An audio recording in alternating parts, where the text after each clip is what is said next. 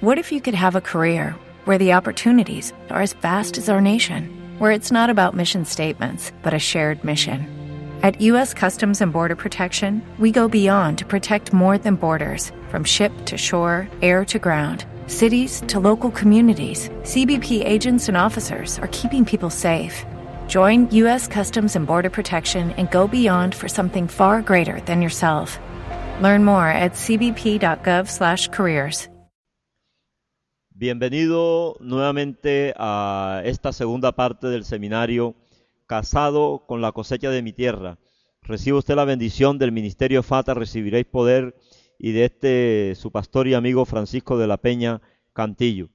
Eh, como hablábamos anteriormente, son 14 temas que estamos tratando acerca de lo que es la cosecha, lo que es la ley de la siembra, lo que es el dar. El Espíritu Santo nos ha inspirado para conocer verdades acerca de la siembra y de la cosecha. Nuestra misión como ministerio es fomentar el desarrollo del conocimiento acerca de lo que enseñan las escrituras para que el hombre y la mujer que conocen a Cristo crezcan de una manera integral, cubriendo áreas espirituales, físicas, emocionales y financieras. La misión del ministerio Fata Recibiréis Poder es educar al cuerpo de Cristo con un alto sentido de responsabilidad a través de material escrito, el Ministerio de Alabanza y a través de nuestra página web. Educar con material gratuito que usted puede imprimir. Nuestra visión va a través de los ministerios concedidos por Dios, trabajar con todos los elementos dados por el Señor Jesucristo para difundir el Evangelio que hoy es una buena nueva para ti, a nivel local, nacional e internacional, creando equipos de trabajo que proyecten con pasión las buenas nuevas. Para estos efectos utilizaremos las conferencias, asesoría para ministerio de alabanza en el área profética y libros de temas de evangelismo, prosperidad financiera, doctrina del Espíritu Santo, CD de alabanza, CD audios, videos, conferencias, proyectar ciclos de programas rotativos en el, área de conferencia a que Dios nos ha dado a bien administrar. Tú te puedes comunicar con nosotros al teléfono 6679 553 en la ciudad de Cartagena, República de Colombia, y también lo puedes hacer a nuestro celular 315 72 49 210. Nuestro correo electrónico es frank con k arroba hotmail.com.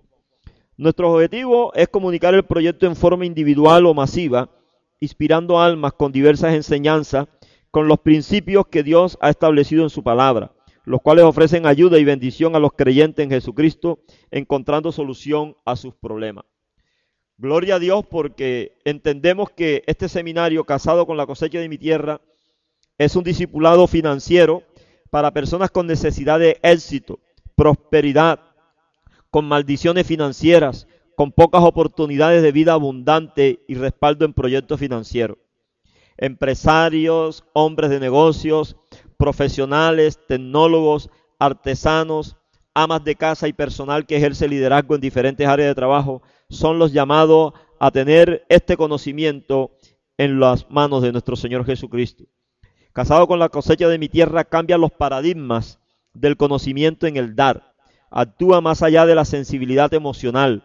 Te lleva al conocimiento de que puedes poseer un nombre nuevo, como te había comentado en el CD anterior, que eres un candidato a ser libre de la esclavitud financiera, a ser consciente de lo que es la ruina en todas sus facetas, a conocer la ley de la cual estamos hablando, la ley de la siembra y la cosecha, qué hacer cuando se recibe una semilla, el porqué de la ofrenda y sus oficios, principios que ayudan a recoger una buena cosecha porque es necesario tener la cobertura del Señor como esposo.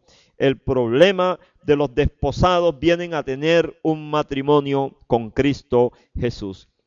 Me gustaría iniciar en esta nueva faceta con una escritura que está en 2 de Corintios 9, 6 al 11, que cita de esta manera.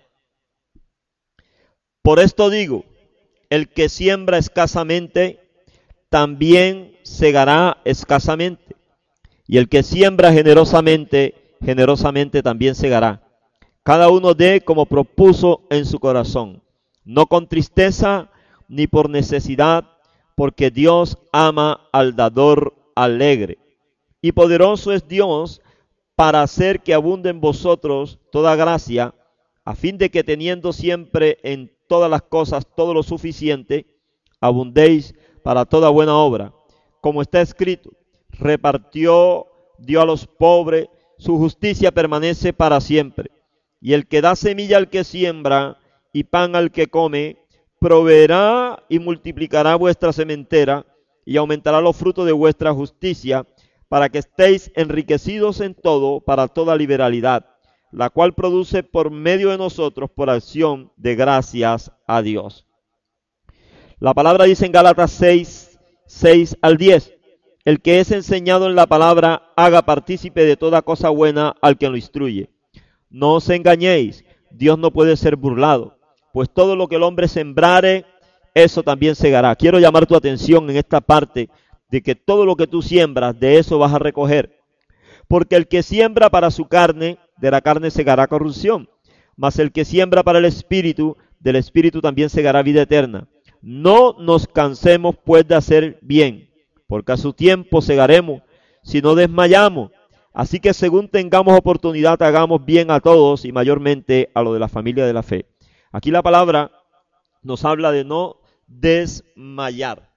Es interesante que en esta, en esta hora tú entres en este segundo nivel, donde ya entramos al campo de la cosecha, a mirar cómo el producto de una siembra, no importa cuál sea la clase de semilla que usted haya empleado, será siempre una siembra, siempre tendrá un producto. Eh, eh, te quiero comentar de que esta producirá una cosecha de acuerdo a la medida en que, en el caso que se colocó, en eso, en ese terreno traerá existencia el producto, bueno o malo. No es de asombrar en nuestra vida que sucedan cosas aparentemente extrañas y quizá olvidemos consciente o inconscientemente que en un tiempo determinado nos encontramos en situaciones difíciles o frente a bendiciones inesperadas y parecen que todo lo merecemos, pero solo está dado por lo que hemos dejado en el camino. Es una ley que compensa en lo alto, llamemos bendición, o en lo bajo, llamemos maldición. Dios ha establecido estos principios y nos abre el entendimiento con su palabra para poder recoger con abundancia. El Señor Dios de Israel reparte de acuerdo a sus leyes y estatutos, no de acuerdo a las leyes del mundo. Debemos quedarnos con su palabra. Ella siempre es verdad, aunque tus circunstancias digan que en apariencia tienen un absoluto, solo Dios, por tu solución, posee tu solución y Él es tu absoluto. El recibir cosecha es un negocio del reino de los cielos para los hijos del Señor Jesucristo. Solo que debemos creer que en este mundo sobrenatural hay transacciones que se tasan en el mundo espiritual, pero deben operar con agentes materiales, llámense semilla natural, dinero en efectivo, oro en barras, piedras preciosas, tiempo, servicios, todo al fin se convierte en una semilla en la dimensión espiritual. El Señor Jesucristo habló de negocios en el Evangelio, así que los podemos catalogar como espirituales, materiales y financieros. Usted puede ver las parábolas de los talentos, de las minas, de las perlas y otras y encontrarás allí negocio. Lucas 19, 11 al 27. Hay un claro ejemplo de un noble enseñando a sus siervos. Uno trajo frutos y se lo dio y se le dio diez ciudades. Analice usted esta cosecha. Este señor se dio cuenta que producía mayores ganancias. Hubo un religioso que se expresó, que tenía temor de su señor Y la respuesta fue, tú tomas lo que no pusiste y ciegas lo que no sembraste. El noble le dijo, mal siervo. Usted puede comprobar esto en Lucas 19, 21 al 22. ¿Por qué no pusiste el dinero en el banco? Aquí vemos una mala costumbre impregnada en este siervo por religiosidad. Al hablarle así, le estoy comentando que cierta posición egoísta en nosotros mismos nos puede llevar a ser desautorizado como lo hizo el Señor con su siervo. El que en apariencia habló como de un temor reverente, no era tal, sino una atadura, malas costumbres, por eso no participó de la cosecha abundante.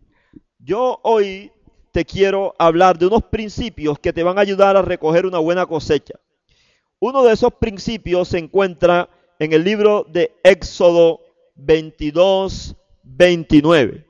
Es interesante que tú entres a lo que dice la palabra, que entres en la visión total y en la dimensión en las escrituras, como ellas se expresan al respecto. Aquí en Éxodo 22, 29, Dios cita de una manera literal lo que debemos hacer. Éxodo 22, 29. Dice de la siguiente manera, no te demores en presentarme las ofrendas de tus graneros y de tus lagares. Tus hijos primogénitos serán para mí. Dese cuenta usted que Dios es aquí absoluto en esta expresión. Esto se convierte en una mala costumbre en una gran mayoría de las personas y es peligroso, ya que la revelación de Dios o el rema de Dios o la claridad de Dios en nosotros nos pulsa a llevar diezmos, ofrendas, pactos y primicias a la congregación. Y muchas veces se olvidan en la caja fuerte o en el banco hay que ser diligente con lo que Dios provee para mantener la cosecha una tras otra. Entonces, primer principio, no dilatar las primicias de tu cosecha. Las cosechas están representadas en tu salario, están representadas en los bienes que tú también le puedes dar al Señor, está representado en bienes suntuarios, está representado en tiempo, en, en muchas cosas. Y en Éxodo 23, 16 también hay algo bien interesante que el Señor nos llama a tener en cuenta. Dice así, de la nueva versión internacional, la fiesta de la cosecha la celebrarás cuando recojas las primicias de tu siembra. La fiesta de recolección de fin de año la celebrarás cuando recojas tus cosechas. Mire que es interesante celebrar con alegría lo que se recoge y lo que se va a llevar al alfolí en tu congregación. Es un acto de gratitud para Dios y un mensaje para el devorador que cuando no cumplimos con estos principios, Él es el primero que aparece en la escena. Aquí cuando tú celebras con alegría, tú sellas con prosperidad tu futura cosecha. Así es que es importante llegar al alfolí con una espontaneidad, sabiendo que lo que estamos llevando allí el Señor nos los está recibiendo. Otro de los puntos importantes es que usted en su iglesia donde se congrega o a los ministerios que usted está ayudando, esos canales te vienen dando bendición. Tú no puedes cambiar el canal de bendición, no puedes cambiar la tierra.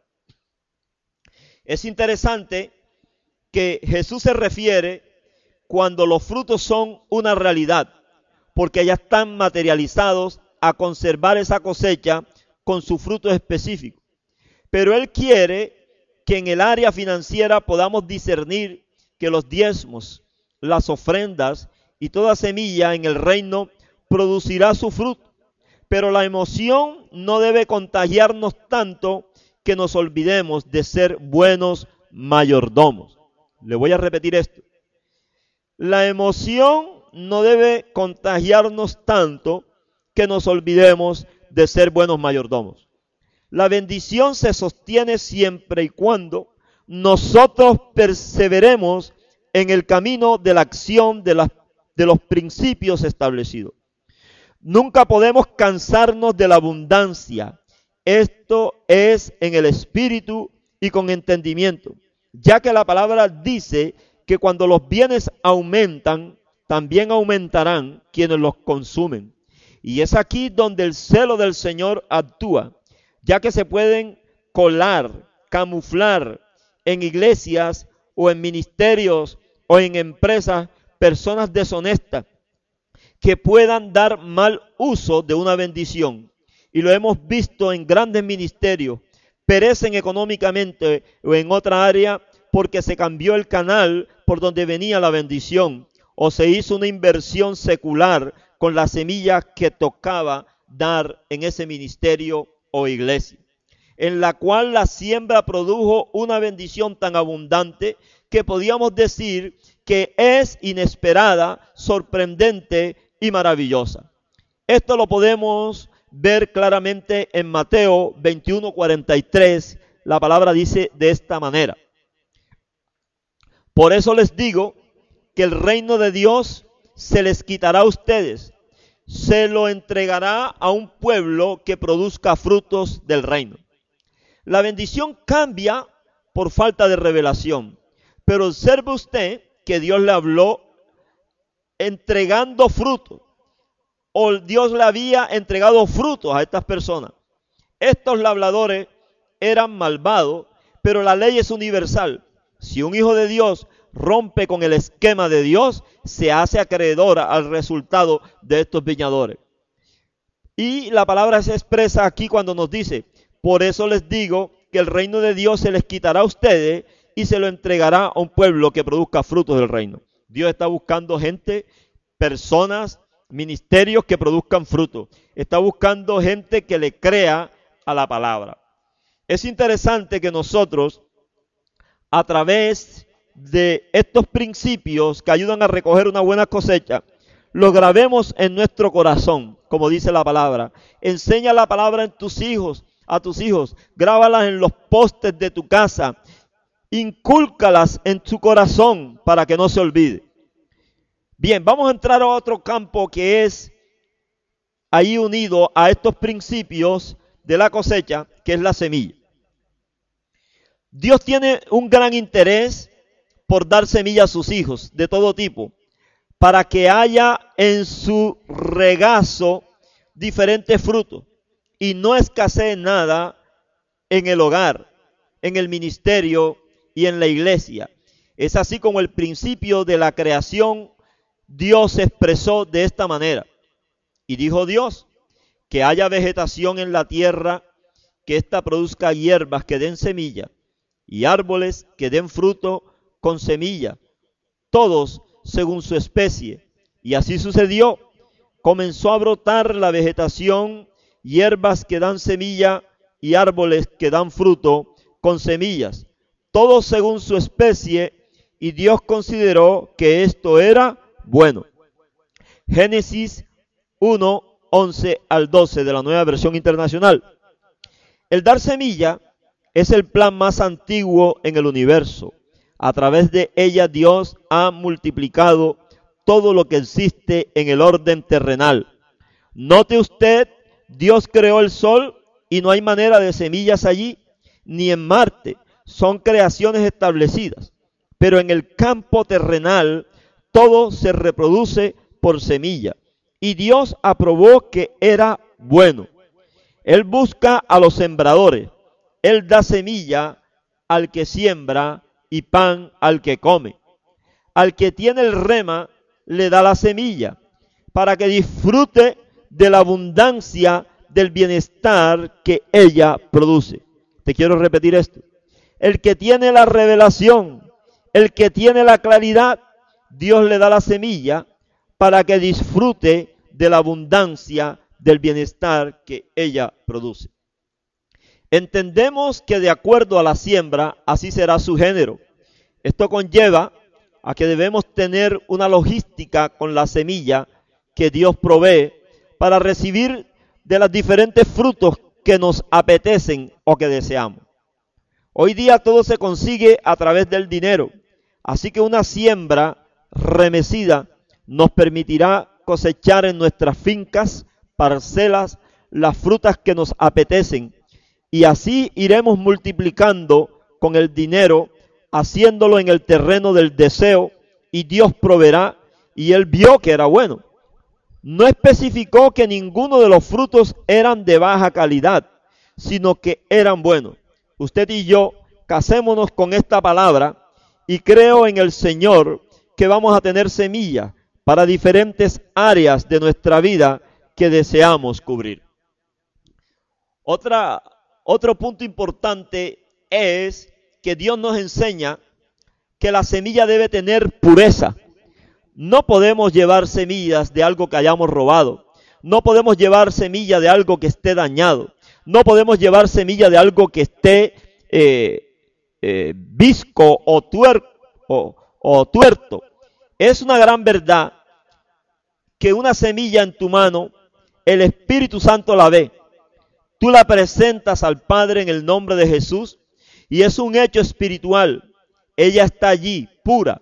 Sucede que muchas veces en el momento de llevarla al altar estamos todos reverentes que con respecto a lo que estamos haciendo, la depositamos, pero luego al salir hay injurias hacia el ministerio donde se congrega u otros siervos de Dios o con su familia. En particular, esto produce maldición y demora para que ella germine. Es importante destacar que hay buenos sembradores en acción, pero sus injurias hacen que se seque la semilla y no germina. Levítico 10, 37 al 38 nos habla de una manera diáfana, clara, acerca de las impurezas en la semilla. Dice así, si alguno de estos cadáveres cae sobre la semilla destinada a la siembra, la semilla permanecerá pura. Pero si la semilla se remoja en agua y alguno de estos cadáveres cae sobre ella, deberán considerarla impura. Observe esto. La semilla en el verso 37 seguro estaba amontonada en un costal o en un saco y si caía el cadáver no pasaba nada, seguía alta. Pero ya en el 38, en el momento mismo de la siembra, el contacto con un cadáver hacía la semilla impura. En el lenguaje espiritual, todo acto de desobediencia contamina y es digno de preservar la semilla con la santidad que Dios exige de sus hijos. Lo que sale de nuestro corazón y lo que habla nuestra boca es muy importante en el reino. La semilla presentada al Señor permitirá recoger una cosecha tan abundante cuando hay obediencia que la palabra del Señor nos promete que al terminar el año de la recogida todavía tendremos tanta abundancia que hay la necesidad de sacarla para dar entrada a la nueva cosecha. La buena semilla siempre traerá su milagro antes de un año. Es así como Isaac sembró en aquella tierra y ese año cosechó al ciento por uno. Génesis 26, 12. Y en Levítico 26, 10 te quiero leer algo bien importante acerca de lo que te comenté anteriormente, de que antes de que el año se cumpla ya estamos recogiendo nuevamente. Todavía estarán comiendo de la cosecha del año anterior cuando tendrán que sacarla para dar lugar a la nueva. Es importante que esto se tenga en cuenta de una manera muy sobria, de una manera muy enterada de lo que el Espíritu Santo nos ha revelado. Te quiero hablar ahora del esposo. El esposo es el Señor Jesucristo. El Señor desde su aparición en la tierra el mensajero Juan el Bautista proclamó que él tenía el aventador en su mano. En la nueva versión internacional dice el rastrillo, lo que nos indica que está interesado en hacer la limpieza, no solo en el cuerpo físico nuestro, salvar nuestras almas, sino también en el mundo financiero. Leemos así en Mateo 3:12 de la nueva versión internacional tiene el rastrillo en la mano y limpiará su era, recogiendo el trigo en su granero, la paja En cambio la quemará con fuego que nunca se apagará. El Señor ha venido limpiando su era y son muchos los que han entrado a vida eterna con el sacrificio que él hizo en la cruz del Calvario. Aleluya su nombre. Bendecimos su nombre y lo exaltamos. Jesús hizo un trabajo integral en tierra. Se dio a conocer como el Hijo de Dios. Demostró su sabiduría. Reconoció a su Padre. Sanó a los enfermos. Liberó a los endemoniados. Manejó dinero en las manos de un traidor. Trajo dinero de fuentes inesperadas cuando se necesitaba pagar a César. Un pez tenía en su boca un dracma para cancelar aquellos impuestos. Multiplicó panes y peces. Trajo vino de una fuente que no era la vid en las bodas de Canaán. Todas estas cosas y más en su ministerio nos debe llevar a pensar que Él es el esposo ideal para cualquier ser humano. Y Él se interesó en limpiar la era. Es así como a nosotros las escrituras se abren para darnos conocimientos de que, de que Él siendo el primogénito de la creación, trabajó para diferenciar el trigo de la paja. Y nosotros por su Espíritu Santo es seguro que podremos diferenciar lo que no permite el matrimonio ideal con Él. Póngale mucha atención a esto. Lo que no permite el matrimonio ideal con Él puede ser duda, puede ser incredulidad, puede ser escasez, puede ser ruina, puede ser enfermedad, pero Él es sanador, Él es proveedor. Yo he venido para que tengan vida en abundancia. Hablaba Él. Hablaba de tener una conciencia impregnada de Él, enamorados de Él, como el día de la boda. Es de suma importancia revisar el casamiento con Él continuamente para que la paja se queme a causa de la unción que ha depositado sobre nosotros. Aleluya. Bendecimos su nombre. Te exaltamos, te glorificamos y te damos la alabanza, Señor Jesús. El esposo está hablando de negocios en el libro de Mateo. El Señor Jesús, al nacer, los presentes traídos eran dignos de su majestad. No fueron rechazados ni por María ni por José. Recuerde, él aquí era un niño recién nacido. Eso usted lo puede verificar en Mateo 2.11. Cuando llegaron a la casa, vieron al niño con María, su madre, y postrándose lo adoraron. Abrieron sus cofres y le presentaron como regalos oro, incienso y mirra. Jesús y la ofrenda. Ahora mire lo que dice Jesús en Mateo 5:23. Por tanto, si estáis presentando tu ofrenda en el altar y allí recuerdas que tu hermano tiene algo contra ti, deja tu ofrenda allí delante del altar, ve primero y reconcíliate con tu hermano, luego vuelve y presenta tu ofrenda. El Señor Jesús conoce el poder de la ofrenda y lo que puede estorbar a la ofrenda. Él está interesado en dar abundancia. No desea al esposo que nada se cruce en nuestra bendición. Es el tipo perfecto de un esposo fiel en un hogar. Siempre traerá una provisión abundante y cuidará para que nada falte. ¿Me está escuchando? ¿Me está siguiendo, verdad? Es importante que usted tenga el matrimonio con Jesucristo. Si usted no ha recibido a Jesucristo en su corazón y quiere recibirlo como el esposo de su vida, que le va a guiar en la vida espiritual, que le va a dar la vida eterna, que va a perdonar tus pecados, pero que además tú también necesitas prosperar en la vida material, tú en esta hora puedes decirle, Señor Jesucristo, yo te recibo en mi corazón como tu Salvador, como mi Señor y Dios. Creo que he sido un pecador y doy testimonio fiel en este momento de que tu palabra ha llegado a mi corazón. Me quiero casar contigo. Quiero tener un matrimonio contigo para estar en las bodas del Cordero. Pero aquí en tierra quiero también saborear las bondades que tú tienes para mí. Padre, perdóname mis pecados. Lávame con la sangre del Cordero de Dios. Te recibo en mi corazón como mi Señor y mi Dios. Qué bien. Si tú confiesas que Jesucristo es el Señor, Dice la palabra que Él te confesará delante de los ángeles en el cielo. Damos la gloria al Señor. Vamos a mirar algo también bastante interesante, cómo se da a la manera de Cristo.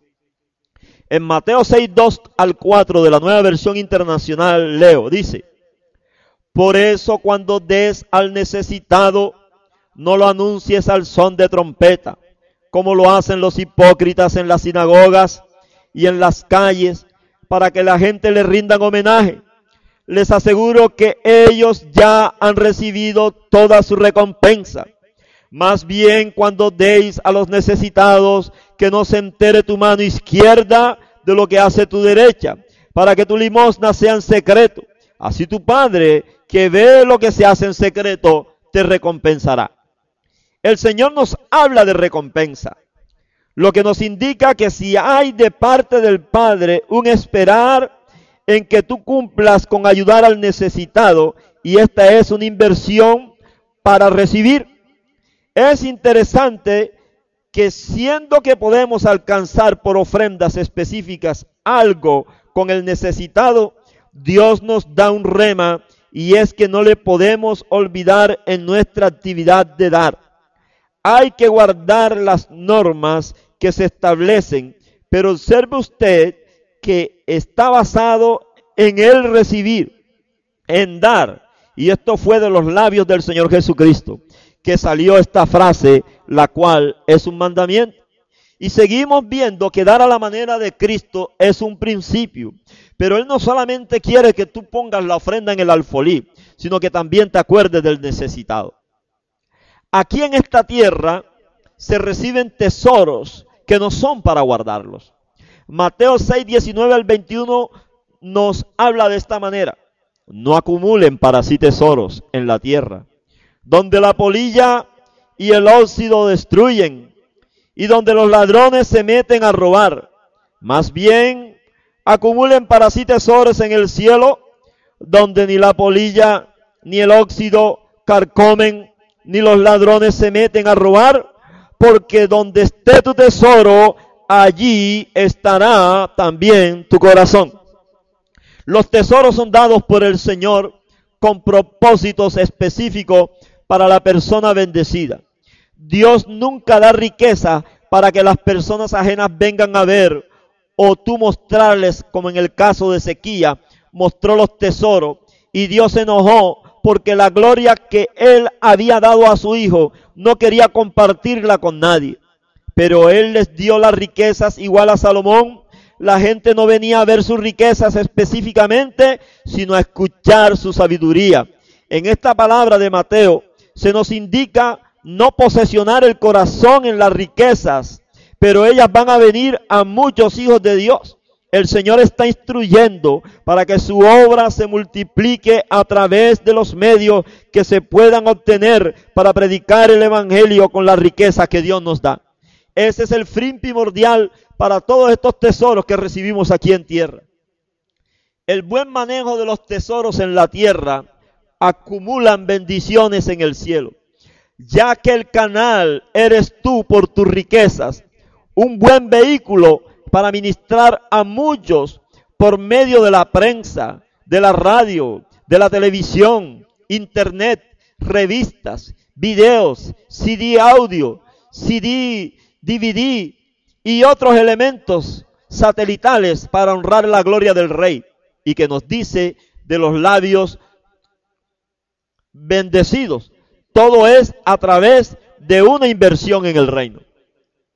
El contexto del versículo 24 nos muestra que no podemos hacer Señor al dinero nuestro, sino el dinero debe servir al Señor en el reino. Podemos tener las riquezas, pero nuestro servicio será al Dios de Israel.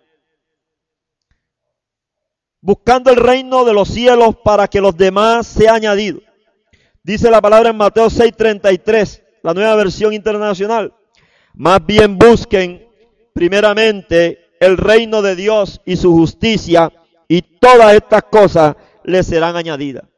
Cuando nosotros estamos en el reino, el Señor está invitando a buscar el reino. Y la ropa, el calzado, la bebida, la vivienda no será añadida. Eso es así, dice el Señor. Tengamos en cuenta que anteriormente nos habló de la ofrenda y el estar en paz sucede que muchas veces queremos ser partícipes de los beneficios del reino, pero no creemos en la ofrenda, en el diezmo, en los votos y no, no nos, y no nos ejercitamos en ello. Y luego queremos que como viento recio se aparezcan las bendiciones. Así no enseñó el Señor. Así no enseñó el Señor. Así no enseñó el Señor Jesucristo.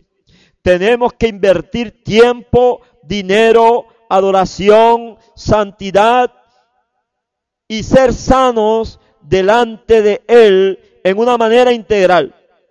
No podemos cualquiera de estas áreas menguar porque se debilita todo el andamiaje construido para nuestro beneficio. ¿Y quién, ¿Y quién perturbó la obra? Solo la desobediencia nuestra. No es que el Señor desee quitarnos ningún elemento, tampoco porque le tenemos, nos quedaremos allí y solo Señor dame tus bendiciones, Señor dame tus bendiciones y no invertimos físicamente.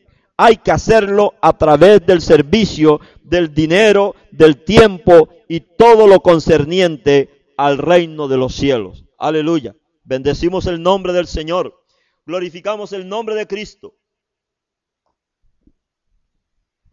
El Señor nos enseña también pedir, buscar y llamar. Aquí encontramos unas acciones a tomar en el reino. El Señor Jesús nos insta a pedir y es de una manera directa el hecho de que una persona haya recibido un milagro y no haya puesto diezmos, ofrendas, no establece la doctrina para que todos los creyentes no cumplamos con los requisitos dados por las escrituras. Conocemos que el Señor hace actos de misericordia, levanta al menesteroso, le sienta con los príncipes de su pueblo, pero para él mantener su bendición, tiene que comenzar a dar al Señor con su bendición entregada. Recuerda que en el Antiguo Testamento, quien era muy pobre, tenía que el sacerdote poner la tarifa para llevar al templo. Así fue antes de Cristo y así es hoy en la gracia. No hay escape. Pedir no es una acción que solamente produce resultado. Siempre tendrá que ir acompañada de buscar y llamar. Podríamos decir que se convierte en un verbo triple en acción dentro del reino.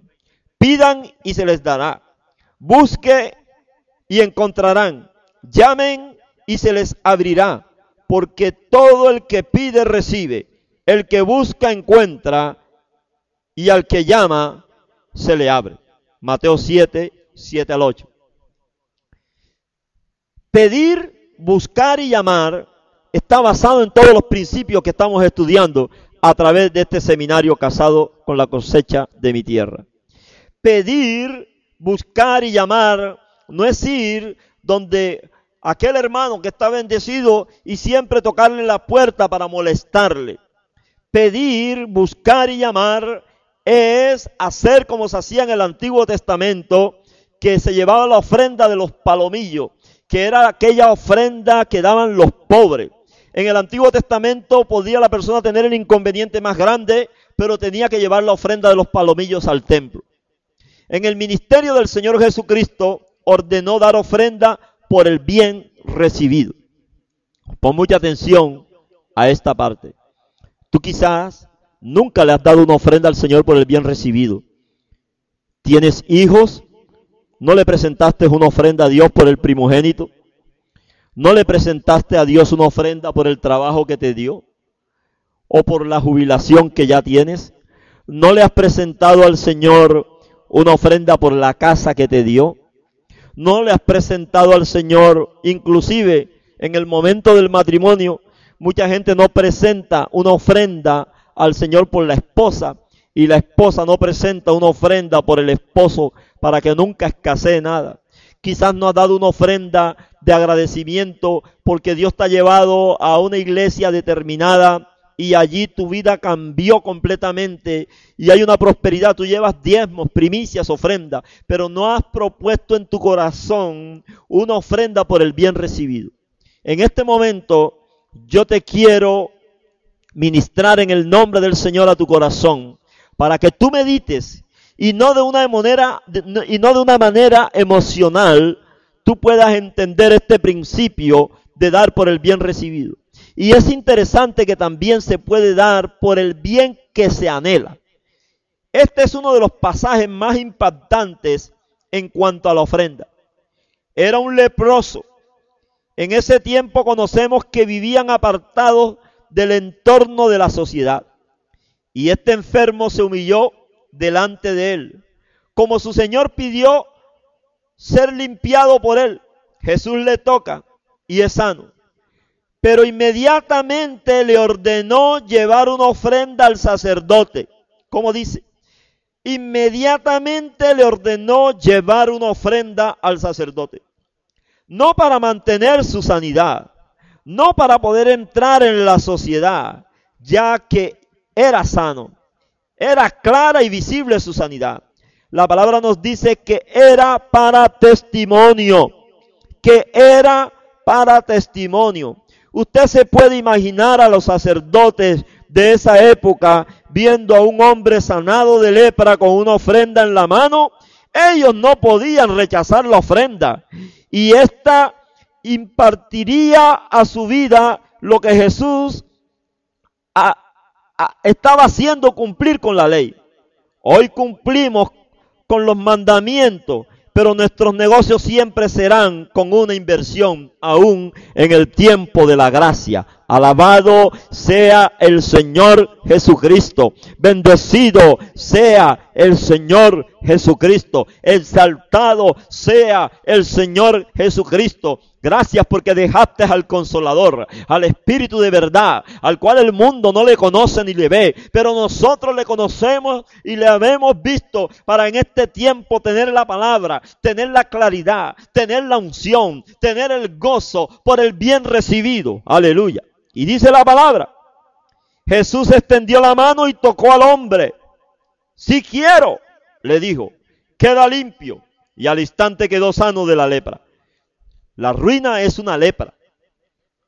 La escasez es una lepra, la cual se vence solamente dando por el bien que quiero recibir o por el bien que he recibido. Mira, no se lo digas a nadie, le dijo Jesús. Solo ve, preséntate al sacerdote y lleva la ofrenda que ordenó Moisés para que sirva de testimonio. Mateo 8, 3 al 4. Qué bendición entender esta palabra de lo que es la ofrenda de testimonio. Si tú quieres desatar tu casa hipotecada, si tú quieres sacar esa hipoteca de la cual está amarrada, de esa lepra, si tienes dinero de pagadiario, si estás metido en dinero al interés, si tienes eh, cosas que cancelar, electrodoméstico, este es el tiempo para levantarte con una ofrenda de testimonio delante de Jehová en el todopoderoso nombre de Jesús y reclamar que a través de la ofrenda de testimonio tú estás agradecido con el Señor Jesucristo. Otra cosa importante que tú debes conocer es que el obrero es digno de su salario. El hecho de que el Señor Jesús se expresó que no llevaran ciertos elementos al salir a predicar, no estaba diciendo que debían mantenerse en todo momento con los bolsillos vacíos. Es así que en momentos en que ellos tuvieran hambre, Él les dijo, que mandaran a buscar el alimento y a comprarlo. Él es la palabra y Él es completo. Bendito sea el Señor.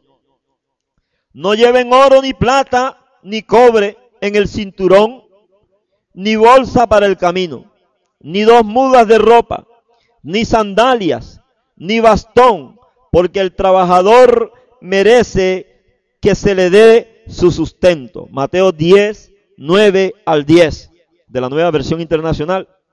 El trabajador salió como le dijo el Señor. Medita en esto.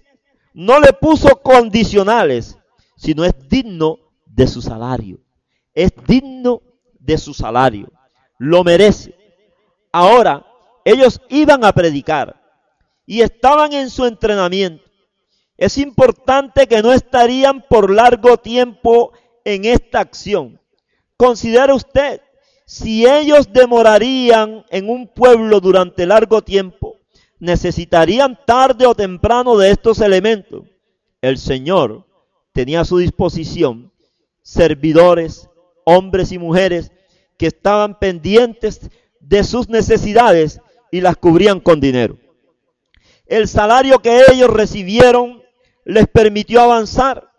El hospedaje, claro está, sobre ellos había una unción de gracia que les permitía alcanzar para sus necesidades. Jesús nunca dijo que el oro, la plata no eran elementos dignos de poseerlos un cristiano. Como nos expresamos anteriormente, tenemos como el tesoro de nuestro corazón la vida eterna, la comunión con Él, el matrimonio con Él, pero también tenemos derecho al salario y a la bendición del Señor. Es interesante que debemos conservar la abundancia. Es un secreto revelado. Dando de lo poco es una forma de llegar a la abundancia. Dice Mateo 13, 11 al 12. A ustedes se les ha concedido conocer los secretos del reino, de los cielos, pero a ellos no. Al que tiene se le dará más y tendrán abundancia. Al que no tiene, hasta lo poco que tiene, se le quitará. Dios se sonríe cuando sus hijos descubren los secretos de su corazón. Y conocemos que el Espíritu Santo es el único que escudriña a Dios. Y si escudriña a Dios, también a nosotros. Nos ha sido dado el Espíritu de Dios. Es un hecho real que alcanzamos a conocer su sentir, su corazón, sus deseos con nosotros. En este texto hay una gran ventana abierta para nosotros. En el campo de las finanzas o en bendiciones materiales, el Señor aquí nos aclara que es de abundancia en abundancia donde Él nos quiere tener. Así que lo interesante es tomar esta apreciación que nos es revelada por el mismo Señor Jesucristo y ponerla en acción. Aquí Él es claro. La abundancia enseña a dar al genuino cristiano. Él no puede retener lo que se le ha dado. Siempre lo pondrá a disposición del reino, ya que Él conoce el secreto de mantener la abundancia. Es dando más. Y el que tiene poco debe convertir ese poco en una buena semilla para comenzar a multiplicar y llegar a la abundancia. El error del que tiene poco radica que el enemigo le distrae a tal grado que siempre ve que no le alcanzará. Deseche eso y comience con lo poco y dentro de poco tiempo sobreabundará y conocerá el secreto de dar y solo usted dará el terminar de lo que vivió cuando estaba en la escasez o el testimonio de lo que usted vivió cuando estaba en la escasez. El Señor es bueno y para siempre es su misericordia. Conservar la abundancia es un secreto revelado. Conservar la abundancia es un secreto para ti. Es un secreto para tu ministerio. Es un secreto para tu iglesia. Porque también la iglesia debe moverse en el campo de dar. Es un secreto para todo ministerio. Es un secreto para los ministerios que están iniciando, que tienen una visión específica, que tienen el rema de Dios allí, que tienen la unción del Señor. Dice la palabra en el libro de Isaías que a causa de la unción el yugo se pudre.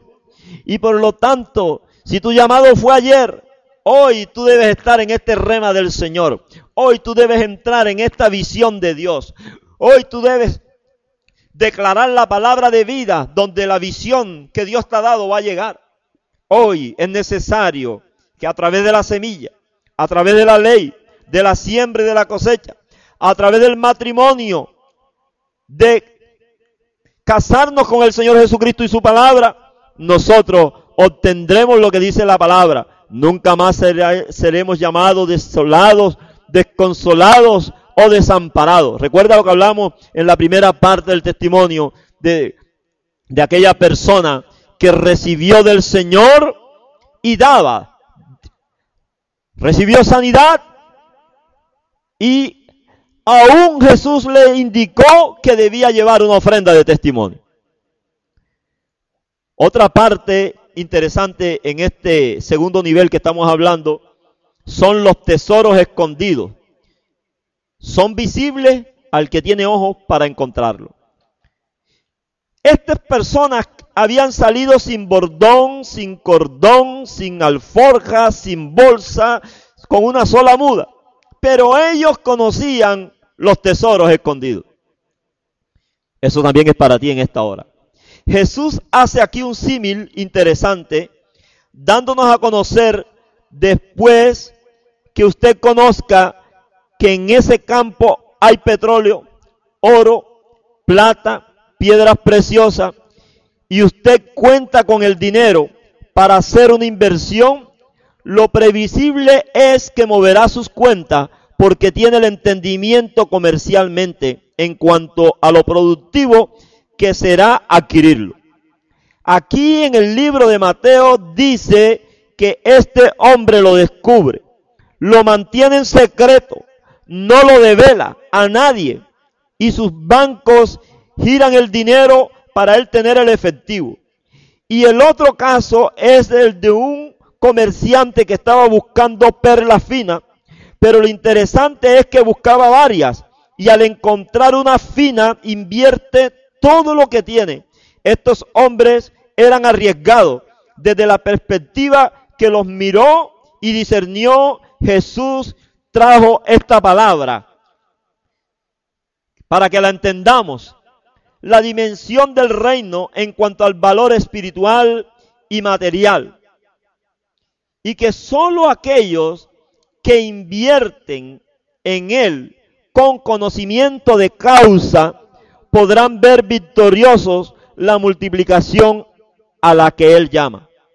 No es solo una parábola con una estética gramatical o comparativa. Es una revelación para los hijos de Dios. Invertir para recoger en medida abundante. Da y se os dará. No es para el necesitado, es para aquellos que desean ver la gloria de Dios en una forma sobrenatural. Estos personajes no invirtieron para perder, ellos lo hicieron para ganar abundantemente. Dice así, Mateo 13, 44 al 46. El reino de los cielos es como un tesoro escondido en un campo. Cuando un hombre lo descubrió, lo volvió a esconder y lleno de alegría fue y vendió todo lo que tenía y compró ese campo. También se parece el reino de los cielos a un comerciante que andaba buscando perlas finas. Cuando encontró una de gran valor, fue, vendió todo lo que tenía y la compró. Yo no sé qué tengas tú que hacer, pero para cambiar las situaciones, cuando hay un tesoro que Dios te revela, que tú puedes apropiarte de él, tú tienes que ser un hombre proactivo. Tú tienes que ser un hombre con visión. Tú tienes que ser un hombre con decisión una mujer con determinación, una mujer motivada por el poder del Espíritu. Tú tienes que ir y conquistar como lo hizo este hombre. Muchas veces estamos durante mucho tiempo solamente en una situación y se nos hace tan difícil encontrar la manera y tenemos algo allí de valor, lo cual está estancado. Tenemos algo allí de valor, lo cual no nos está dando resultado, mas sin embargo tenemos por pagar, tenemos eh, enfermedades que con eso podemos solucionar el problema para pagar el médico. Y muchas veces estamos allí porque es un tesoro que dejó papá o porque es un tesoro que dejó mamá. No, ese tesoro Dios lo ha permitido que sea conservado para que tú seas proactivo y lo pongas en el reino, inviertas y para que comiences con la visión a desarrollar la que Dios te ha dado. Bendito sea el Señor. Es para invertir. Gloria al Señor. Una de las cosas bien interesantes que habló Jesucristo es que nosotros estamos pagando impuestos aquí en esta tierra para no escandalizar a la gente, para no escandalizar a César. Dice Mateo 17, 24 al 27. Cuando Jesús y sus discípulos llegaron a Capernaum, los que cobraban el impuesto del templo se acercaron a Pedro y le preguntaron, su maestro no paga impuesto del templo. Sí lo paga, respondió Pedro. Al entrar Pedro en su casa, se adelantó a Jesús a preguntarle, ¿tú qué opinas, Simón? Los reyes de la tierra, ¿a quiénes cobran tributos e impuestos? ¿A los suyos o a los demás? A los demás, contestó Pedro. Entonces los suyos están exentos, le dijo Jesús. Escuche bien eso. Pero para no escandalizar a esta gente, vete al lago y echa el anzuelo. Saca el primer pez que pique, ábrele la boca y encontrarás una moneda. Tómala y dásela a ellos por mi impuesto y por el tuyo. Mateo 17, 24 al 27. Es una gran verdad que Dios a sus hijos le da la gran ventaja de ser exentos de impuestos. Pero aquí en el reino hay que cumplir con las leyes de César.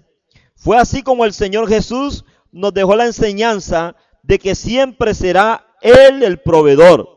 En ese momento, Pedro no tenía el dinero ni en sus bolsillos, ni había dinero en la bolsa del tesorero. Pero Jesús sí conocía la fuente por donde se produciría el milagro. Aleluya. Bendito sea Dios. Dios conoce en este momento dónde está la fuente que va a producir el milagro tuyo. Dónde está la fuente. Dónde está tu tesoro escondido. Cómo va a desarrollar tu visión. Cómo va a desarrollar tu ministerio. A qué naciones Dios te va a llevar. A qué ángeles Dios va a enviar del norte, del sur, del oriente, del occidente. Dios sabe quién va a poner en tu equipo. Dios sabe quién va a quitar. Dios sabe quién va a agregar. Dios sabe qué va a poner. Fue así como apareció en un pez. Él demostró delante de los suyos y delante de los extraños que él puede ejercer soberanía sobrenatural para cambiar circunstancias financieras. ¿Me está escuchando usted en el Espíritu Santo? Él tiene la soberanía sobrenatural para cambiar circunstancias financieras. Y él no pagó con un milagro físico ni con su santidad. Él cumplió lo que el dinero cubre y lo trajo por una vía inesperada, por un pez. Son formas de mostrar él su versatilidad para actuar a favor de sus hijos. Hoy Él puede cambiar las circunstancias económicas en tu hábitat. Solo hay que obedecer como lo hizo Pedro. Y los primeros atónitos vamos a ser aquellos que reciben el milagro. Todo está dado para un milagro. Lo que se necesita es fe. Y dice la palabra que la fe es la certeza de lo que se espera. ¿Verdad? Qué bendición. Y casarse con esta palabra de milagro que el Señor te está hablando. Y los imposibles serán quebrantados por un acto de fe, por un acto de obediencia. Creemos que Él nos puede bendecir en el orden de la finanza solo por creer que Él está en la escena, que estamos casados con Él, pero necesitamos llevar los presentes al lugar específico. Él tiene el control. El Señor manejó el dinero muy, sabiamente. Todos los negocios en cuanto al orden del dinero, Él fue un buen administrador. Solo basta recorrer la palabra y estudiar las parábolas y las fuentes materiales cómo podía él de una manera milagrosa multiplicar peces, panes, vino. ¿Por qué no el dinero? También no se escapa de su soberanía. Él conoce que en el reino es una fuente importante para darle a sus hijos en la tierra comodidad. ¿Me está escuchando? Él conoce que en el reino es una fuente importante. Él es la fuente de vida. Él es la fuente de sanidad. Él es la fuente de paz. Él es la fuente de justicia. Él es la fuente de que tú puedes acudir a Él cuando haya algún malestar en el mundo espiritual, en el segundo cielo para derribarlo. Pero también Él es la fuente de prosperidad. Él es la fuente de bendición para darle a sus hijos la comodidad en la tierra. Gloria al Señor. Bendito sea el nombre de Jesús. Adoramos, glorificamos, exaltamos y bendecimos el nombre que es sobre todo nombre. Este es el ministerio casado, este es el seminario casado con la cosecha de mi tierra, del ministerio Efata recibiréis poder. Hoy Dios nos ha hablado en este segundo nivel de cosas muy importantes con las cuales tú te debes casar. Los hijos están exentos de pagar impuestos y en el reino, cuando estemos en el milenio, cuando estemos en la vida eterna, no pagaremos impuestos. Pero tenemos que seguir cosechando, tenemos que seguir con nuestra viña, los tesoros escondidos. Hemos hablado de que el obrero es digno de su salario, de que hay que pedir, buscar y llamar. Pero es interesante que nosotros hoy aprendamos a dar a la manera de Cristo. Cristo te invita a que tú en esta hora reflexiones en el Espíritu Santo y con todo lo que hemos hablado en este segundo nivel del seminario casado con la cosecha de mi tierra, tú puedas entender que tú estás teniendo un llamado a la bendición, a la prosperidad, a la justicia de Dios, porque la palabra justicia significa lo que me pertenece. Eso es lo que significa justicia, lo que me pertenece. Bendito Dios, colocamos en tus manos este segundo nivel y que todas estas personas que han escuchado puedan sentir el impacto de la palabra y a través de esta palabra, Señor amado, revelada, ellos puedan sentir el influjo del poder del Espíritu Santo y poner por obra, no solamente siendo oidores, tu palabra. Te bendigo y te alabo por cada uno de ellos y pido que tu gracia sea tan sobreabundante.